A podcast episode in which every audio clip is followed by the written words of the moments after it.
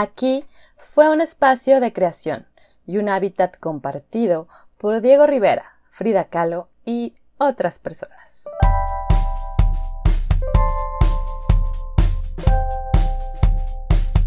Hola, yo soy Karina. Bienvenido a Arte y Artistas, donde platicaremos sobre corrientes pictóricas, obras, artistas, museos, libros, películas y todo. Todo por amor al arte, por amor al arte.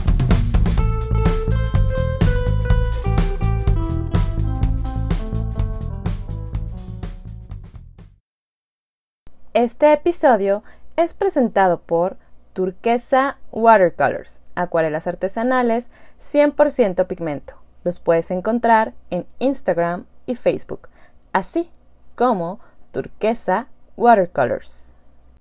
Bienvenidos, queridos amantes del arte, al episodio número 15 de Arte y Artistas. En el episodio anterior platicamos sobre la Casa Azul, la casa donde nació, vivió, creó y murió Frida Kahlo.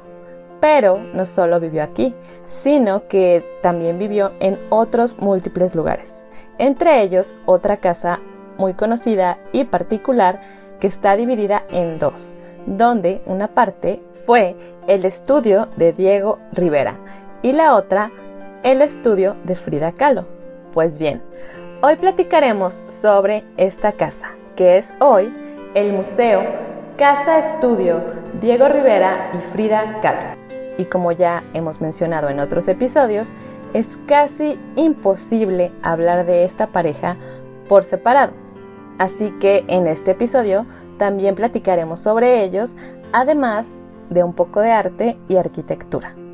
Y así como no podemos hablar por separado de Frida Kahlo y Diego Rivera, esta casa es la viva representación de esta unión tan particular donde se construyó de tal forma que son dos edificios separados, pero que están unidos por un puente.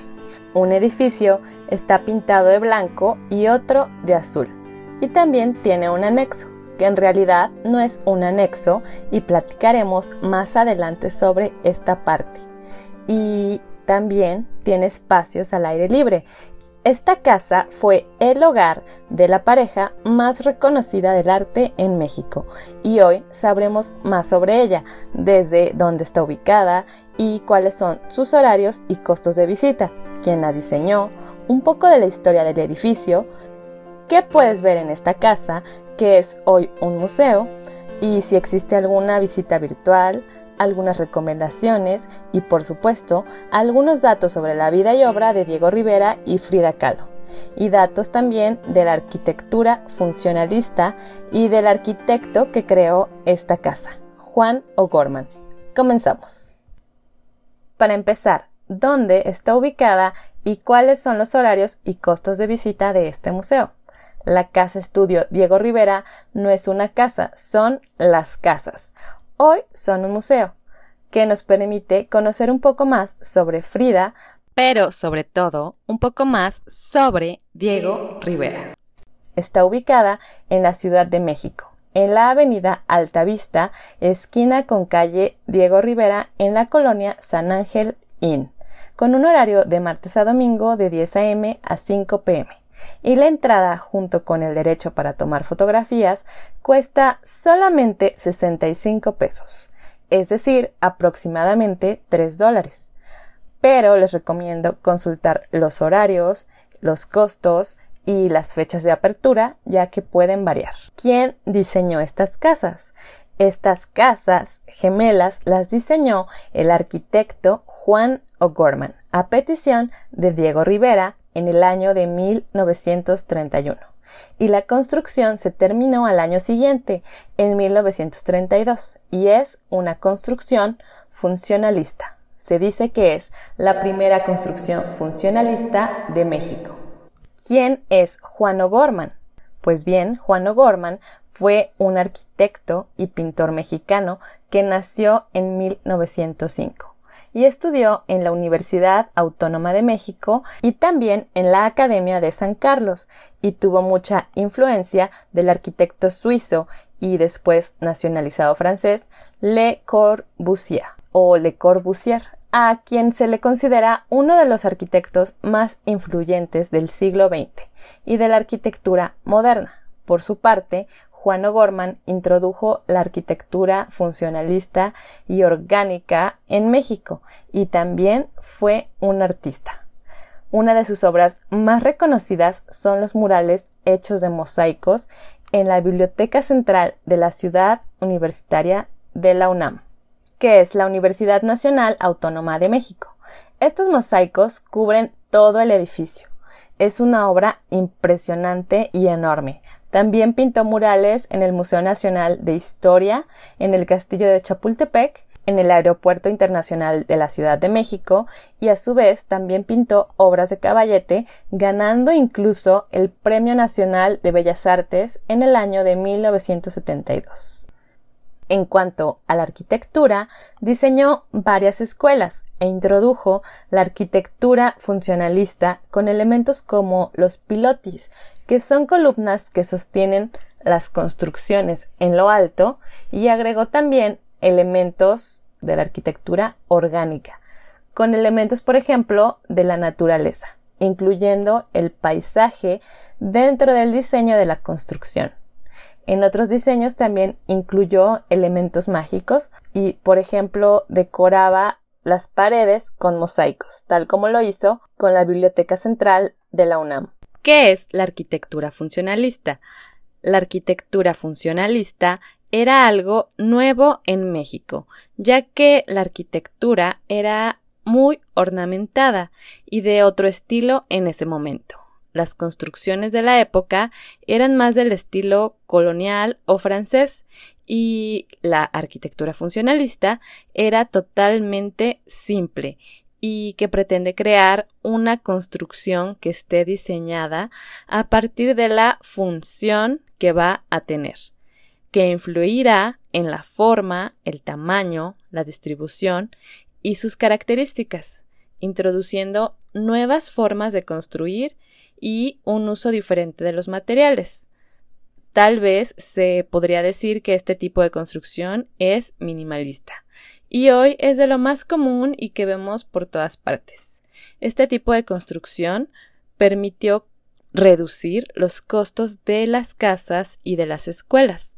El propósito de la arquitectura funcionalista es construir de la forma más simple, sin ornamentación, para cumplir una función, y en este caso, la función de esta construcción en particular era ser casa y al mismo tiempo estudio para los dos artistas. Esta casa está construida con concreto, acero y vidrio. La instalación eléctrica está expuesta al igual que algunas estructuras.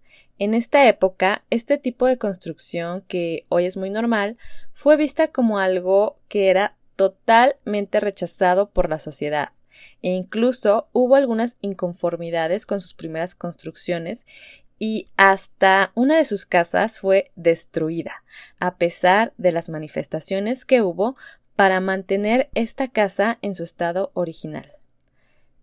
Es una arquitectura con formas lineales y cúbicas, pero O'Gorman también incluyó ciertos elementos más orgánicos, por ejemplo, en las escaleras que él diseñaba siempre tenían formas muy particulares de tipo helicoidal, y algunas parecían hasta flotar en el aire. También buscaba incorporar el paisaje y la naturaleza dentro del diseño. En este caso, en la casa de Diego Rivera y Frida Kahlo, podemos apreciar unas barreras hechas de cactus y maguey que cumplen la función de separar los diferentes espacios exteriores. De hecho, cuando vas llegando a la casa, es lo primero que se ve. Ves las grandes barreras de cactus, como dijimos, y no ves como tal una fachada en el frente de la casa. Esto me parece muy original. Y también contiene estas escaleras que les menciono. Eh, tiene las escaleras helicoidales y también tiene una escalera que flota en lo que es la parte de la casa de Frida Kahlo.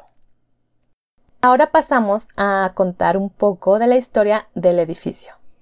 y también de la vida de Diego y Frida. Pues bien, Diego Rivera y Frida Kahlo se habían casado en 1929.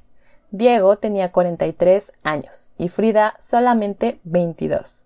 Después de su matrimonio se habían ido a vivir a Estados Unidos, ya que Rivera tenía trabajo en este país, y después de tres años regresaron a vivir a esta casa, a la casa de San Ángel, en 1934. Pero Frida Kahlo no vivió ahí mucho tiempo y se mudó nuevamente a la Casa Azul de Coyoacán, ya que la pareja se había separado en 1939, aunque se volverían a casar un año más tarde. Esta casa, como mencioné, fue un proyecto para Rivera y la casa más pequeña que podemos ver a un lado de estas dos casas que puede verse como un anexo, en realidad no es un anexo, sino que fue una primera casa que construyó Juan O'Gorman en el año de 1929 en el terreno que él mismo compró inicialmente y que antes eran unas canchas de tenis en San Ángel Inn. Esta casa sirvió como estudio para su padre, Cecil O'Gorman, que también fue un pintor, y también para Juan O'Gorman, y a su vez como muestra inicial para que la viera Diego Rivera y así se comenzó a construir el par de casas que hoy podemos ver como museo. Este museo es parte del INBA, Instituto Nacional para las Bellas Artes desde el año de 1981 y abrió sus puertas al público en 1986 para celebrar el centenario del natalicio de Diego Rivera, quien nació el 8 de diciembre de 1886 en Guanajuato. Y después, en 1995, se le harían varias restauraciones, para dejar las casas en su estado original y en 1998 se declararía este museo como Patrimonio Artístico de la Nación. Muy bien, pues ya supimos un poco sobre la construcción, sobre la arquitectura, sobre la arquitectura funcionalista, un poco de Diego Rivera, de Frida, y ahora vamos a ver qué es lo que puedes ver dentro de esta casa que es hoy un museo.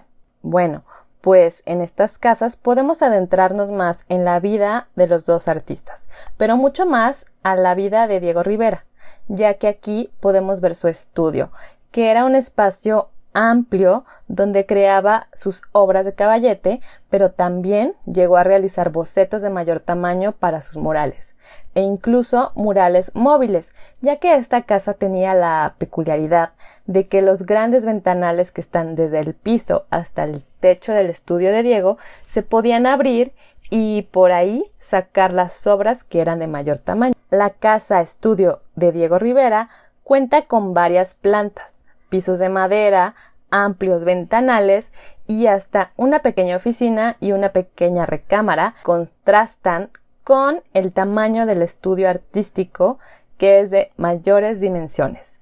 En este espacio podemos apreciar sus materiales, sus pinturas, sus pigmentos, sus pinceles y algunas de sus pinturas. Por ejemplo, un retrato de Dolores del Río y el espejo que aparece en el retrato que pintó de la actriz Silvia Pinal.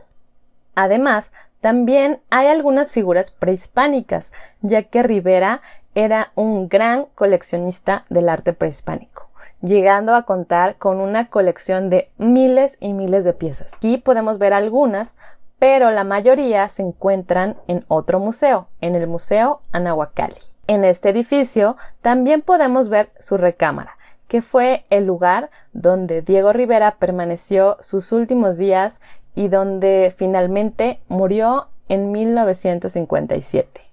Incluso al entrar en esta habitación, algunas personas afirman sentir un cambio de ambiente, un ambiente más pesado, llegando a sentir la presencia de Diego Rivera.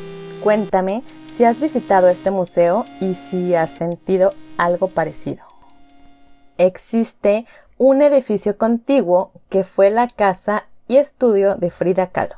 Pero en realidad en este museo no hay objetos u obras del artista, ya que la mayoría de sus cosas, su cama, su estudio y hasta su ropa están en el Museo Frida Kahlo, o Casa Azul en Coyoacán, del cual hablamos en el episodio 14. Pero sin embargo, en esta casa sí creó algunas obras. En particular, podemos ver una tina en lo que fue su baño, y en esta tina o bañera creó una obra que en lo personal me parece muy creativa, ya que incluye muchos elementos que hasta llegan a ser surrealistas. Sin embargo, ella siempre decía que no era surrealista, sino que pintaba su realidad, no sus sueños. Esta obra se llama Lo que vi en el agua o Lo que el agua me dio y es del año de 1938. Es un óleo sobre lienzo que mide 91 centímetros por 70.5 centímetros. Este cuadro expone muchos acontecimientos de la vida del artista y es como un collage dentro del agua. Es como un resumen de su vida, ya que recurre a imágenes que pintó en otros cuadros con anterioridad. Por ejemplo, hay imágenes de sus padres, de su ropa, de un rascacielos que recuerda la etapa en que vivió en Estados Unidos, y si observas bien, verás unas figuras diminutas que parecen caminar por una cuerda floja que son en su mayoría pequeños insectos. Les dejaré la imagen de esta obra en la cuenta de Instagram de Arte y Artistas. Cabe mencionar que estas dos casas tienen terrazas en lo alto de color rojo óxido y que están protegidas con barandales tubulares del mismo color y que están unidas por un puente para poder comunicarlas. Y la casa de Frida tiene una escalera flotante en la pared que llega hasta una puerta-ventana que es muy pequeña y que hasta puede causar vértigo. Vértigo.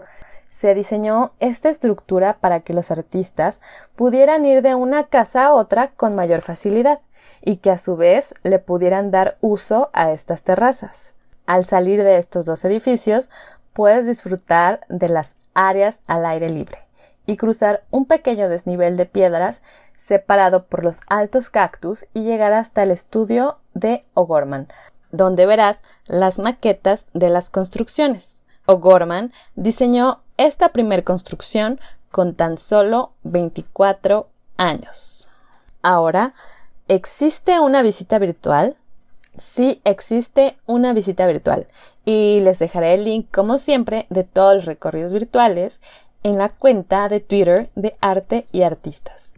Y si van a visitar el museo físicamente, les recomiendo primero verificar los horarios y fechas de apertura para este museo en su página de internet, que es la siguiente.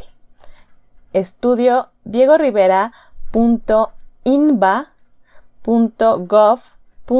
mx Se las repito. Estudio Diego.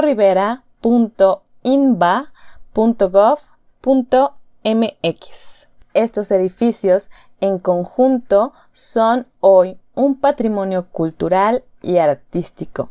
Y sin duda el espacio que es más llamativo de todo este museo para mí fue el estudio de Diego Rivera, ya que ahí puedes ver y sentir cómo era el ambiente aquí, y puedes ver todos sus materiales, su espacio de trabajo y algunos objetos personales del artista, como piezas prehispánicas, su caballete, sus pinceles, pigmentos, sus muebles, algunos juguetes y objetos tradicionales y antiguos. Pero no podemos olvidar los otros dos edificios que conforman estas casas y estudios que están llenas de historias y de vida. Espero que les haya parecido muy interesante este episodio como a mí y nos vemos en otro episodio de Arte y Artistas. Hasta pronto.